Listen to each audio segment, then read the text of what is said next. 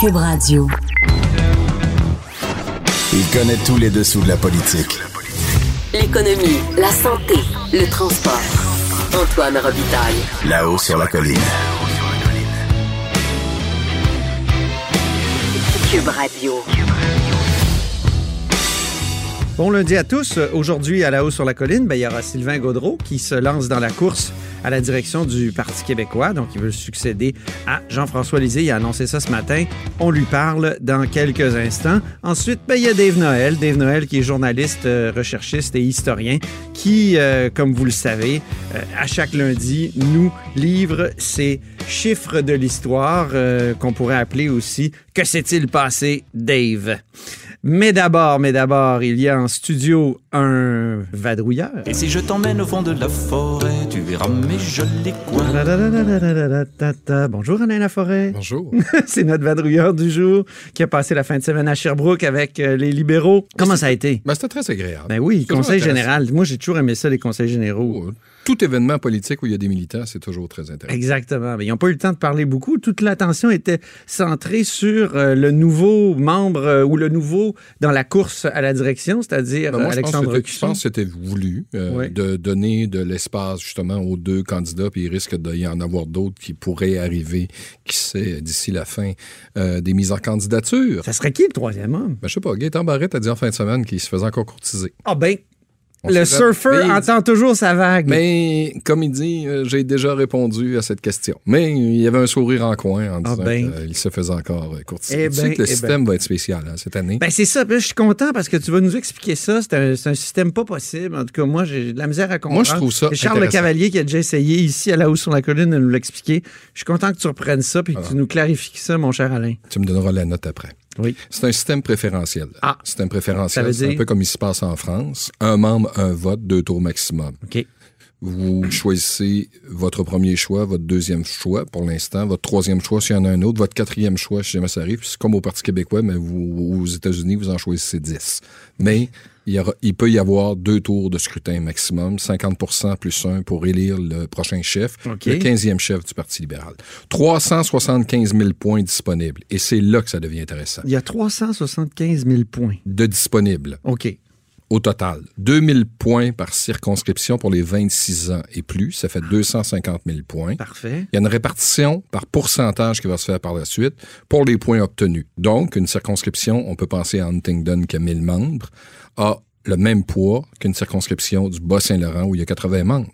Vous avez 2000 points par circonscription. Donc, le Ça, ça poids, favorise les régions. ça favorise les Il y a les jeunes, hein, je pense, qui sont favorisés. ça, les jeunes, c'est extraordinaire. 125 000 points pour les jeunes de moins de 25 ans et la répartition du vote se fait au national. Donc, c'est pas, tu peux pas, c'est-à-dire envoyer plus de jeunes dans une circonscription. Ça, ça fonctionnera pas. C'est vraiment national. Ils, ils détiennent un tiers du vote. La euh, durée du vote, ce sera cinq jours minimum et durant le congrès, un vote électronique ou téléphonique, et on va envoyer des codes à chaque membre. Ah. On se souvient ce qui s'est passé au NPD. Il y a des gens qui sont inscrits à la dernière minute pour aller voter. Moi, je me souviens de la DQ. La DQ aussi. Ou Omar Bongo. Omar Bongo, avait- Omar Bongo. Ça venait pas d'Infoman, ça? Oui, On oui. Bongo, ouais, absolument. hein. Et, euh, et pour obtenir le droit de vote, il faudra être membre au minimum 20 jours avant le début du scrutin. Ah, OK. Là, donc, on parle de cinq jours, ça pourrait être dix jours. Là, c'est toute une mécanique qui est, à- qui, qui- qui est à installer de la part euh, du Parti libéral, justement, pour faire en sorte d'arriver à. Puis le vote a lieu? La date butoir pour les mises en candidature. Ah, c'est quand? Ouais, c'est ça. Parce que si, si euh, notre ami euh, Barrette euh, veut y aller. Ou autre, Oui. c'est le 6 mars 2020. Ah, ben là, je l'entoure dans mon calendrier. 6 tout de mars suite. 2020, c'est la date butoir. Et évidemment, le choix du chef ou Oui. de la chef, Oui. c'est le Ça, 30 c'est, ça, c'est Maurice Duplessis. Oui, absolument. Ouais. C'est le 30 et 31 mai au Centre des congrès de Québec. Et là, évidemment, vous n'aurez pas euh, des groupes qui vont commencer à se promener à gauche et à droite pour essayer d'aller... Ce qui était amusant. Ouais, Ça amenait un certain thrill. Mais là, il n'y aura Sauf- pas ça. Ça va être comme au PQ. Dans le fond, on va attendre le résultat. Voilà, le ça va apparaître sur Ça l'écran. va apparaître sur l'écran. 30% 50% plus 1. Et là, on va connaître qui va succéder à Philippe Couillard et devenir le 15e chef. Euh, je te dis, C'était plus clair que Charles? Non, non, non, non, je allons pas que je te, là-dedans. donne, pas euh, là-dedans. je te donne une très bonne note. Une Je très bonne note. Je le salue en passant. Vous deux, vous avez un A. Merci. Mais c'est bon de, le rappeler. Ouais. Non, mais c'est parce que c'est nouveau. C'est un nouveau système. Moi, je trouve ça intéressant parce que ça permet aux membres de choisir le chef. Et là, évidemment, les six prochains mois, ça va être une campagne où, en principe, et euh, conseil pro bono, parlez aux membres, parlez pas aux Québécois. C'est les membres qui vont vous élire. Ben oui, c'est vrai. Ben, Dominique Anglade a commencé à parler aux membres, à s'est promené à travers le Québec. Et il y aura une tournée du Québec, d'ailleurs, sur son site Internet, si vous voulez aller voir. une autre? À, Dominique Anglade, euh, elle a sa photo où on voit le nombre de kilomètres qu'elle a parcouru. Avec, euh, ah, c'est bon. Avec un, comme une petite animation qui avance en disant Et est-ce que c'est carboneutre? Oh. Une voiture hybride. Ah bon? Voilà. C'est ce qu'elle nous a dit en fin de semaine. Puis là, il y a Alexandre Cusson qui a Alexandre Cusson, lui, il dit hein. euh, Ben, moi, vous voyez mon carbonaute, j'ai pas de bébelle. oui. Pense au T-shirt. Ah oui, je sais. il y a eu un débat autour des bébelles. Quand même. Très bien. Bien, Alain Laforêt, toujours un plaisir. Et puis, euh, on te, te, reparle bientôt. Tu es correspondant, évidemment, à TVA, ici à l'Assemblée nationale. Je ne vais pas très, très loin. Et si je t'emmène au fond de la forêt, tu verras mes jolis coins.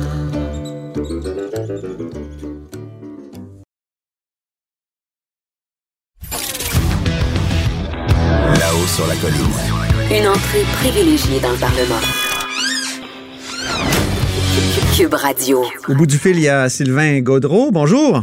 Oui, bonjour Antoine. Sylvain Gaudreau est député de Jonquière et maintenant le seul candidat à la direction du Parti québécois pour succéder à Jean-François Lisée. Alors, qu'est-ce qui vous a amené à finalement à terminer cette longue réflexion? Oui, moi je voulais attendre le congrès, le congrès extraordinaire qui s'est déroulé en octobre. Ça a été un magnifique congrès euh, qui a répondu à plusieurs attentes de plusieurs militants, euh, dont les miens, euh, dont, les miennes, dont mes attentes à moi, notamment sur le plan de l'indépendance, mais aussi sur le plan de la priorité accordée à la lutte au changement climatique. Donc, j'ai eu également plusieurs appuis sur le, le, plancher du congrès, des gens qui sont venus vers moi pour me dire que je devrais me présenter.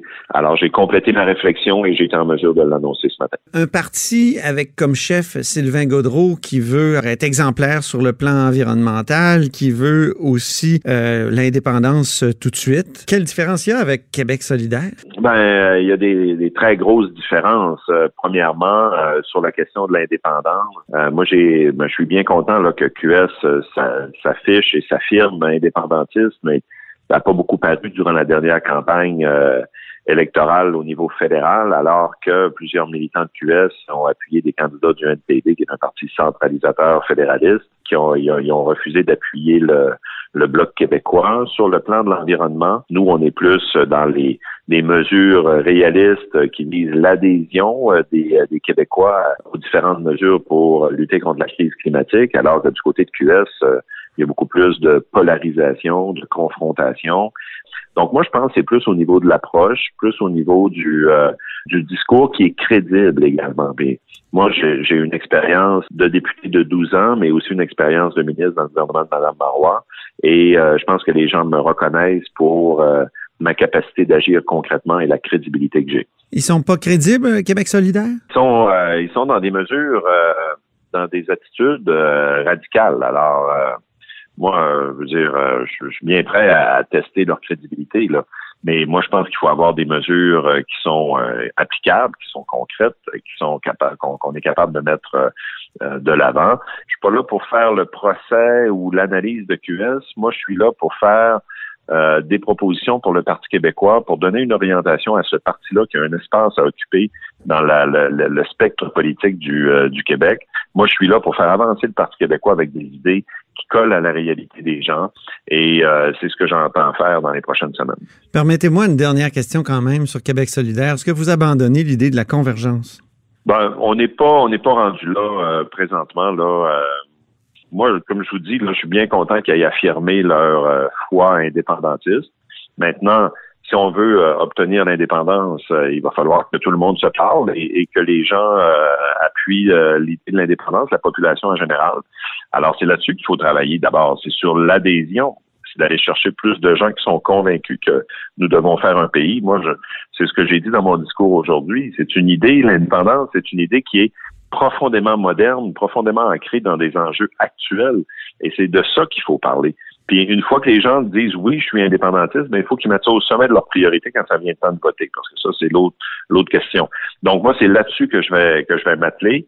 Puis quand ça viendra le temps de parler avec d'autres formations politiques pour faire avancer l'idée, euh, ben on, on aura l'occasion de se Donc, parler vous- à ce moment-là. Au- Autrement dit, vous ne fermez pas la porte. Ben, quand on veut un projet de pays, euh, on ne ferme pas la porte à personne. OK, même à Québec solidaire qui a claqué la porte sur les doigts du Parti québécois dans le passé. Ben oui, mais euh, regardez, on a des instances euh, qui rassemblent non partisanes, voilà, c'est le mot que je cherchais, qui s'appelle euh, le Oui Québec, par exemple. Oui, là, il y a des plateformes où on peut discuter entre les différentes formations euh, indépendantistes.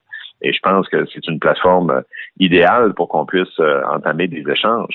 Mais euh, encore une fois, moi je vous dis, je veux, euh, comme chef du d'un parti indépendantiste, travailler pour convaincre les gens qu'il y ait plus de Québécois et de Québécoises qui croient à l'indépendance du Québec. On va travailler là-dessus. Maintenant, sur le plan partisan, Mhm, ben, oui. on a chacun nos chacun nos combats. Il y a deux euh, indépendantistes euh, qui sont un peu euh, sans domicile fixe, euh, Catherine Fournier et Martine Ouellette. Comment les ramener au parti? Ben, encore une fois, euh, comme je le disais à votre question précédente, la porte est ouverte. Alors, moi, je pense que Mme Ouellette et Catherine Fournier, toutes les deux, ont indiqué, par exemple, l'importance de l'enjeu climatique concernant l'indépendance. Mme Ouellette vient de publier un livre là-dessus. Catherine Fournier en a parlé également à plusieurs reprises. Moi, je pense que c'est un point rassembleur, ça. Euh, on peut pas, on peut pas constamment euh, partir chacun de notre côté puis dire après ça, ben il faut qu'on soit unis. Il faut que ça, il faut que ça s'incarne, il faut que ça se Ben vive, oui. il faut que ça soit réel. Et c'est ça Alors, qui est le moi, paradoxe de la souveraineté actuellement. Euh, Elle attire pas vraiment autant qu'avant Ouais. dans les sondages, mais il y a de plus en plus de groupes qui se revendiquent de la souveraineté. Ben, il peut y avoir des groupes euh, qui veulent développer, par exemple, des comment je pourrais dire des arguments particuliers, dire nous autres, on est des indépendantistes, on veut faire ressortir l'enjeu de l'environnement. Nous, on est des indépendantistes, on veut faire ressortir l'enjeu des relations internationales, disons. Bon, peu importe. Alors ça, ça c'est correct, mais au final, quand ça vient le temps de voter, euh, quand ça vient le temps de, de faire campagne dans un, dans un référendum, il faut que tout le monde travaille ensemble. Alors moi, je pense que c'est là-dessus qu'il faut travailler. Encore une fois, la, la porte euh, est, est toujours ouverte, puis euh, avec moi comme euh, chef, euh, si les militants me font confiance, ben ça sera très ouvert aussi. La croissance du Bloc québécois aux dernières élections, est-ce que ça vous euh, rassure ou est-ce que c'est un truc conjoncturel lié à la loi 21 ou c'est quelque chose qui est lié à, à la souveraineté? Ben, je vais vous dire que ça, ça me rassure, euh, si je reprends votre expression, mais de la manière suivante, c'est que ça, ça m'envoie le signal que euh, il y, a, il y a- y a rien de définitif en politique. Et euh, les, euh, les analystes ou les personnes qui, qui pensent là, que du jour au lendemain ou euh, après des défaites électorales, il en est fait d'un d'un parti politique, puis il est mort et enterré. L'histoire récente du Bloc québécois nous démontre que euh, aujourd'hui en politique, y- les gens magasinent, les gens Ouais. regardent les différentes offres politiques. Et euh, moi, ça, ça me donne espoir dans ce sens-là. Puis l'autre élément, c'est que euh, moi, j'ai évidemment beaucoup contribué et suivi la campagne électorale euh, du, euh, du Bloc. Puis je constate que euh, c'est un nationalisme euh, qui veut aller jusqu'au bout de sa logique. Et euh, ça, ça veut dire de vouloir faire un pays. On peut réclamer des Mais pouvoirs. on a dit que c'était une campagne caquiste, que c'était euh, Moi, essentiellement moi, en tout cas, euh, un parti qui s'était collé à, la victoire de, de François Legault. Ouais, peut-être que les analystes ont dit ça, mais moi, je l'ai vécu de l'intérieur, dans des dans des organisations électorales.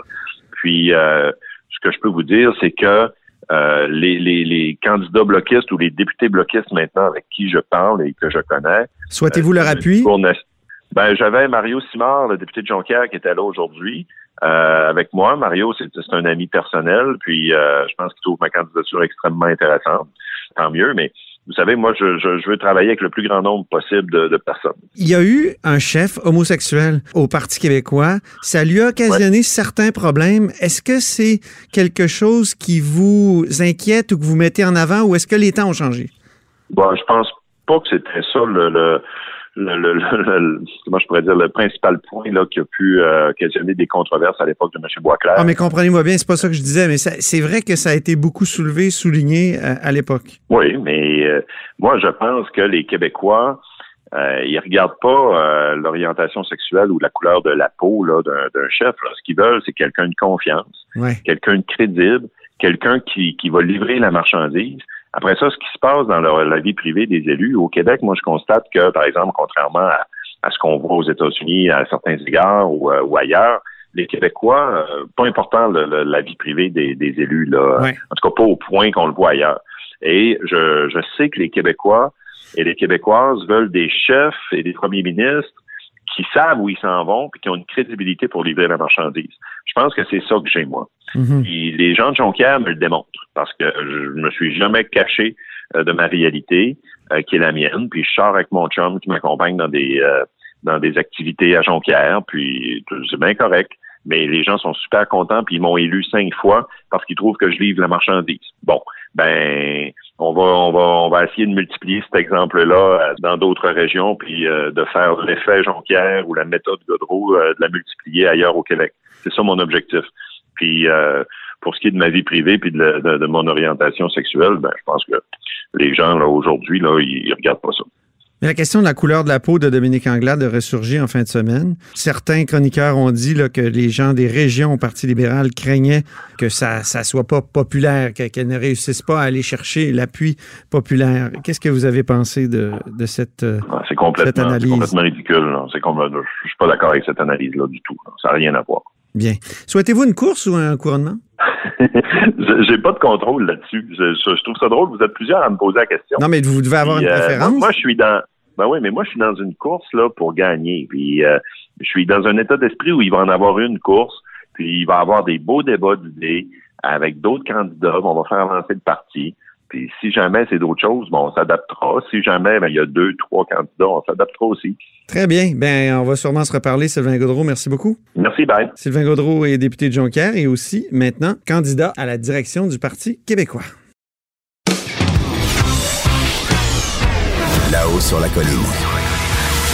La politique autrement dit. Cube Radio. Dave Noël est au bout du fil. Bonjour, Dave. Bonjour Antoine. Historien et journaliste à la recherche au devoir, il vient nous faire euh, tous les lundis sa chronique euh, Les chiffres de l'histoire, que j'ai récemment eu envie de rebaptiser Que s'est-il passé, Dave? Commençons par le premier de nos trois anniversaires. Alors, il y a 325 ans, le 24 novembre 1694. Que s'est-il passé, Oui, donc- Dave? Donc, euh, il y a 325 ans, c'était la mort de Jean Talon, euh, le premier intendant de la Nouvelle-France, que les, les gens connaissent surtout par son, euh, aujourd'hui, par sa, les traces qu'il a laissées dans la toponymie québécoise. On pense au marché Jean Talon. On pense euh, à la circonscription de Jean Talon, qui, est en élection partielle en ce moment. Euh, donc, euh, Jean Talon, qui est nommé par Louis XIV, il, arrive à la colonie, il fait deux mandats en fait à titre d'intendant de la Nouvelle-France, de 1665 à 1668 et de 1670 à 1672. Donc un, mandat quand même assez court, mais marquant. Donc c'est vraiment l'époque où la France reprend le Canada comme colonie royale. Avant ça, c'était aux mains de la Compagnie des 100 associés qui, euh, qui gérait la colonie. Et donc avec l'arrivée de, de, de Jean Talon, là, on, euh, l'intendant, euh, donc c'est vraiment le, le numéro 2 de la colonie. On a le gouverneur général qui lui s'occupe des affaires militaires, diplomatiques, euh, et on a l'intendant qui lui s'occupe de la justice, de la police, euh, donc tout ce qui relève du, du, du, du civil, si on veut. Et lui, euh, il va en profiter pour lancer des, des grands projets de, de brasserie, euh, de chantier naval. Euh, donc, il va être très ambitieux, mais souvent, c'est les moyens ne seront pas euh, au rendez-vous pour euh, mener ses projets à terme. Donc, c'est pour ça qu'il va être quand même critiqué par certains, historiens. Et, euh, Mais dans la mémoire collective, c'est assez positif. L'ère Talon, on, on sent même que c'est une sorte d'occasion ratée où la colonie aurait pu prendre un essor important. Oui, et d'ailleurs, euh, oui, il a une très bonne, euh, comment dire, une très bonne image.